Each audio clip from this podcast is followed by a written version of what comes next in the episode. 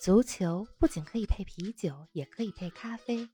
足球不只是感性欢呼，也有理性分析。足球不只有皇马、巴萨、梅西、C 罗，也有不为人知但值得歌颂的球队和球员。足球不只是九十分钟的体育比赛，可以贯通世间万象，纵横五洲四海。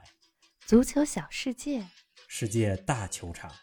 一杯咖啡的时间。陪你聊足球，但不止于足球。史无前例的主场六连败，一项项尴尬记录接连诞生，前场三叉戟集体哑火，后防线伤兵满营，失误连连。克洛普的球队丢掉的不仅是积分，更是曾经引以为豪的斗志。从卫冕冠军到欧冠席位渐行渐远，利物浦究竟是怎么了？同样是在上周末，曾经的利物浦功勋队长杰拉德夺得教练生涯的首个冠军，他带领格拉斯哥流浪者提前六轮锁定苏超冠军。沉浮十年磨一剑，这个冠军对流浪者意义非凡。执教三载终夺冠，杰拉德为将来执掌利物浦帅运迈出了坚实的一步。走向深渊的利物浦，登上巅峰的杰拉德，更多精彩内容尽在本期足球咖啡馆。听众朋友们，大家好，欢迎来到新一期足球咖啡馆。王老师你好啊！林子豪，听众朋友们，大家好。上期节目说到了上周末欧洲五大联赛有三场重量级的德比。在进入今天的主题利物浦和杰拉德之前，你先给我们说说上周末你看的这几场重要比赛的感受吧。哎呀，本以为这期节目咱们要说曼彻斯特德比、马德里德比、是啊或者德国国家德比 呢，没想到利物浦又输球了。对呀、而且正好赶上曾经的利物浦功勋球员杰拉德带领格拉斯哥流浪者捧起了苏格兰超级联赛的冠军奖杯，嗯，所以咱们必须得说说利物浦和杰拉德。好啊，但是啊，进入正题之前，还是跟大家说说上周末的几场大战。给我们讲讲。上礼拜六，德国国家德比，拜仁四比二逆转多特，这场比赛嗯看得非常过瘾，六个进球。是啊，正如大家赛前所预料的那样，哈兰德和莱万多夫斯基抢尽了风头。嗯但是除了这两位世界级锋霸，特别值得一提的是双方的两位中场球员，啊，谁呢？一位呢是拜仁这边的格雷茨卡，嗯，他打入了拜仁反超多特的一球。关键啊，这格雷斯卡，你甭看他不显山不露水，嗯但是他是拜仁队中的一个大场面先生，给我们关说说键。比赛总能有好的发挥。嗯另外，多特蒙德这边，近期我最关注的一个球员叫做达胡德，啊，他呢是一位德国球员，德国籍，但是呢，他的父亲是一位叙利亚的难民，嗯，在他六个月大的时候，他的父亲和他的家庭就带着他从叙利亚来到了德国。嗯呃，对阵拜仁的这场比赛，多特蒙德的第二个进球就来自于达胡德非常漂亮的一个斜长传转移。啊，最近的几场比赛，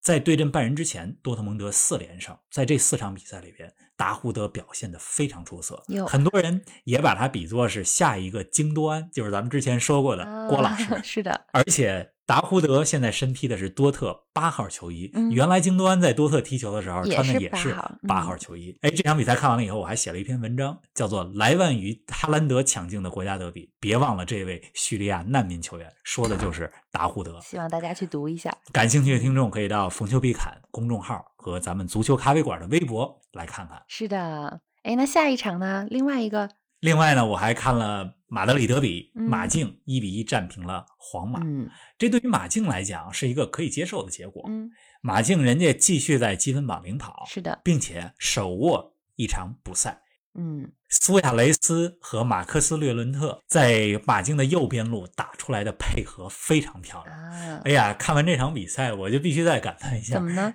去年夏天巴萨真不该放走苏亚雷斯啊。哎，下一场是曼城曼曼联市的德比，对，对，曼联 二比零战胜了曼城，嗯曼城的二十一连胜被终结了。嗯，必须夸一夸的是曼联的左后卫卢克肖，卢克肖在这场比赛中打进了一粒非常精彩的反击当中的进球，嗯我觉得他应该是今年的欧洲杯英格兰的左后卫第一人选。有呃，而且特别有意思的怎是，么呢索尔斯克亚执教曼联以来，连续三次做客曼城的主场伊蒂哈德球场，嗯带走了三个胜利。哎，看来真是厉还害客场专克瓜迪奥拉的曼城。对呀、哎，你说曼联的时候，听出了你的这个言语中的兴奋啊。好啦，咱们进入一下今天的主题，利物浦。上周末的英超联赛啊，他们主场输给了保级球队富勒姆，史无前例的主场六连败啊。从一月二十一号开始，他们在安菲尔德接连输给了伯恩利、布莱顿、曼城、埃弗顿、切尔西和富勒姆。哎，你说冯老师输给曼城、切尔西这样的强队还可以理解哈、但作为卫冕冠军，连续输给保级球队，这要放在几个月前来想象，简直跟中彩票一样难啊！从主场六十八场不败到主场六连败，王老师，利物浦感觉是进入了一个怪圈了吗？这反差太大了。嗯，不过啊，足球总是充满意外和不可预知性。是的，圣诞节时候，利物浦还是榜首。没错，圣诞节之后的十四场英超，利物浦三胜三平八 负啊。一下就不行你了。放到两个月前，你肯定没法想象说嗯利物浦在满满的四十五个积分里边只拿到了十二个积分。对呀、这就像在这个赛季初的时候，你根本无法想象利物浦的中卫组合能变成里斯威廉斯和菲利普斯这两 个这赛季之前基本没打过英超的小将哎呀打中卫真组的合是 呀。但是这就是足球，充满了利不物浦的确比定。赛嗯我基本都看了，嗯基本上是同样的剧情，嗯开场猛攻打不开僵局，啊，然后被对手进球，丢球之后，利物浦能占据优势嗯啊，半场攻防演练，啊但就是进不了球，就是不行。除了对曼城、埃弗顿是输了一个球以上，嗯其他四个主场比赛主场输球都是一球小负，嗯零比一。 嗯， 克洛普的表情呢？你看他在场边的表情，最开始是着急，嗯到后来是震惊、不敢相信，再到后来就是没有表情，非常无无语奈了。 对呀上周末，嗯利物浦主场对富勒姆，嗯克洛普呢，他让不少主力球员嗯啊都在替补席上，啊，反而是派上了几个出场这为不是什么很呢多的球员。嗯我觉得有两种可能，嗯一种原因是想放弃英超啊哈，主攻欧冠，嗯因为英超不仅夺冠无望，估计进冠军联赛都悬了。对呀、干另外脆一种就可算能性呢了，嗯就是他觉得队里边的这主力球员求战欲望不足哦，不如换上场一些出场机会不多的球员试试，练练兵，呃，嗯没准儿拼劲儿更足。嗯但是比赛结局还是一样，嗯，利物浦主场六连败。是啊我们都说利物浦踢得不好，嗯但其实这场比赛富勒姆作为一支保级球队踢得真不差人。家也很棒。富勒姆的主教练叫斯科特·帕克，嗯过不了几年，肯定很多的大俱乐部一定想会要盯他着请他过去执嗯教。而且这场比赛当中有一个画面特别有意思什么，呢电视镜头捕捉到了，嗯安菲尔德球场上空出现了一个飞机拉着的横幅广告。你知道，在国外有好多飞机拉嗯啊横幅 对那种广告，，是的，这个广告上呢写着 “Unity is strength, 嗯 Let's go Reds 啊、啊嗯 You never walk alone”，、那意思就是团结就是力量。啊，是红军啊加油！嗯你永远不会独行。嗯哎呀，看了这个镜头以后，我还挺心酸的，因为嗯其实这球迷个横幅们说还明是利物浦的球迷嗯是非常支持这个球队，是也的非常力挺克洛普的。没错，毕竟上个赛季刚获得了三十年以来的首个英格兰顶级对联呀、赛的太冠难军得，了。但是现在是球队最艰难的时候，嗯利物浦的问题已经暴露无遗。啊，呃，很多人都说哈，利物浦的状态是从二零二一年今年开始的时候才开始走那下坡实路际的。上呢？但是我这两天嗯我仔细回想，我觉得利物浦恰恰是在一年前这个时候，二零二零年的三月就开始走下坡路。有，当时他们在英超当中领先优势非常多，是已经的基本可以锁定冠军了。嗯，但是在欧冠十六进八的两回合淘汰赛当中输给了马竞，啊那场比赛是一个很重要的转折点。嗯，呃，在这之后呢，英超就因为疫情中断了几个月。对六月复赛的时候开始，利物浦的状态其实已经就不太稳定了。啊，已经有变化了，嗯。没错，很多人都说利物浦这个赛季成绩欠佳，主要原因是中后卫接连受伤，先是范戴克、乔戈麦斯两位主力中后卫受伤，然后替补中卫马蒂普也受伤了，再之后连客串中后卫的亨德森和法比尼奥也都伤了，真是中后卫伤不起啊！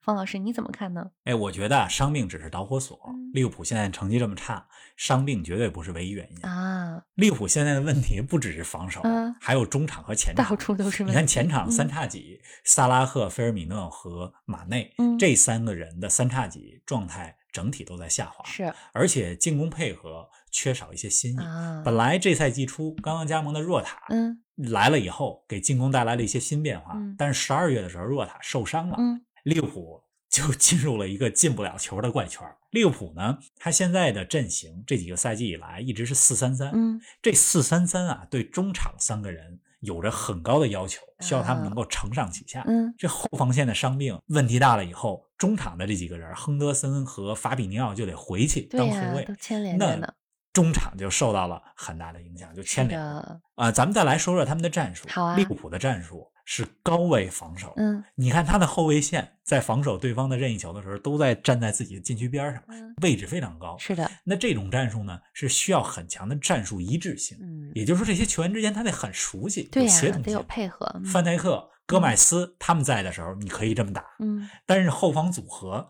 上周对富勒姆的这场比赛，应该是利物浦派出来的第十五还是第十六种啊中卫组合了。嗯这赛季啊二十多场比赛，换了十这么五多六种个不同的组合，嗯组合老不一样啊，而且又有新来的卡巴克这样的新援，嗯所以防守当中很容易出问题。啊你在这这么打高位防守的话，队员之间很容易不默契。是的，另外呢，咱们再来说说利物浦。啊、最近一年的引援，尤其是去年夏天的引援，嗯若塔真的是非常成功，嗯从狼队过来的啊、来了以后就把整个的前场原来是前场三叉戟是，的他不仅是给前场三叉戟提供了一个轮换的机会，嗯而且给利物浦的前场进攻带来了新的东西。嗯，但是另外两个买来的人，中场迪亚哥，咱们都知道迪亚哥是一个非常有天赋的球员，嗯去年刚刚跟随拜仁获得了欧冠的冠军，是啊，也是中场指挥大师，嗯踢球那叫一个艺术家的范儿。嗯，但他到利物浦了呢，但是啊，他跟利物浦的战术并不是很兼容，啊嗯而且迪亚哥他踢球的时候，他的身边是需要一个能干脏活累活的中场站在那儿。啊，你想，亨德森和法比尼奥都退到后卫线上去了，是啊，中场没人能没替人嗯迪亚哥做这些脏活累活。去年夏天，利物浦买了另外一个人是希腊左后卫，叫吉米凯什嗯，但是到目前为止，他只在英超当中出场了五分钟，啊并没有起到给主力的左后卫罗伯逊轮换的这样一个作用。是啊，哎呀，看来现在的利物浦真的是问题重重啊，不止某一个点上，而且整个链条上都有环环相扣的各种问题。没错儿，对，上周利物浦零比一输给了切尔西那场比赛，我看萨拉赫被替换下场之后，非常的不高 兴。对那，从这个画面可以看出，利物浦队内气氛也比较紧张啊。萨拉赫、菲尔米诺、马内组成的这个前场三叉戟也有几年了吧？方老师啊，咱们之前说每支球队都有一个重建周期，你觉得利物浦要到重建的时候了吗？克洛普是二零一五年的时候开始执教这支利物浦的。嗯那利物浦现在的主力阵容的班底啊，实际上他们在一块儿踢球已经有三四年的是时间了。啊，这支球队在英超当中连续两年和曼城掰手腕，嗯并且获得了一个英超冠军。是的，欧冠当中连续两个赛季进决赛，嗯也获得了一个冠军。嗯在某种程度上，我觉得已经到达了巅峰。啊，但想要持续这个巅峰状态，真的很难。保持我觉很得利物难浦在一定程度上已经到了要重建的时候。嗯，你像本赛季啊，个别球员的状态实际上是非常堪忧的。嗯比如呢？比如说右后卫阿诺德，嗯呃，前锋锋线上的萨拉赫和菲尔米诺，你嗯甭看萨拉赫现在是英超射手榜的第一位，是啊但实际上他也浪费了不少机嗯会，而且上周零比一输给富勒姆的那场比赛，实际上富勒姆的那个进球就来自于萨拉赫的一个失误。嗯此外呢，利物浦前几个赛季一些替补队员、边缘球员总能发挥一些神奇的作用。你看奥里吉、沙奇里、张伯伦这些球员上场的时候， 嗯往往能够神来之笔。但是是这个啊赛季，这些替补球员也没发挥作用。哦，也没出彩，嗯另外，球队里边儿也没有和维纳尔杜姆续约。维纳尔杜姆这名荷兰球员，你看他不显山不露水儿，但实际上在利物浦的中场扮演着非常重要的作用。这个赛季结束之后，他现在还在利物浦。这个赛季结束之后，如果不出大的意外，维纳尔杜姆很有可能以自由身份，就是自由球员的身份转会到巴萨。啊，刚才咱们也还说了，新来的迪亚哥不适被应寄予的厚望，嗯但是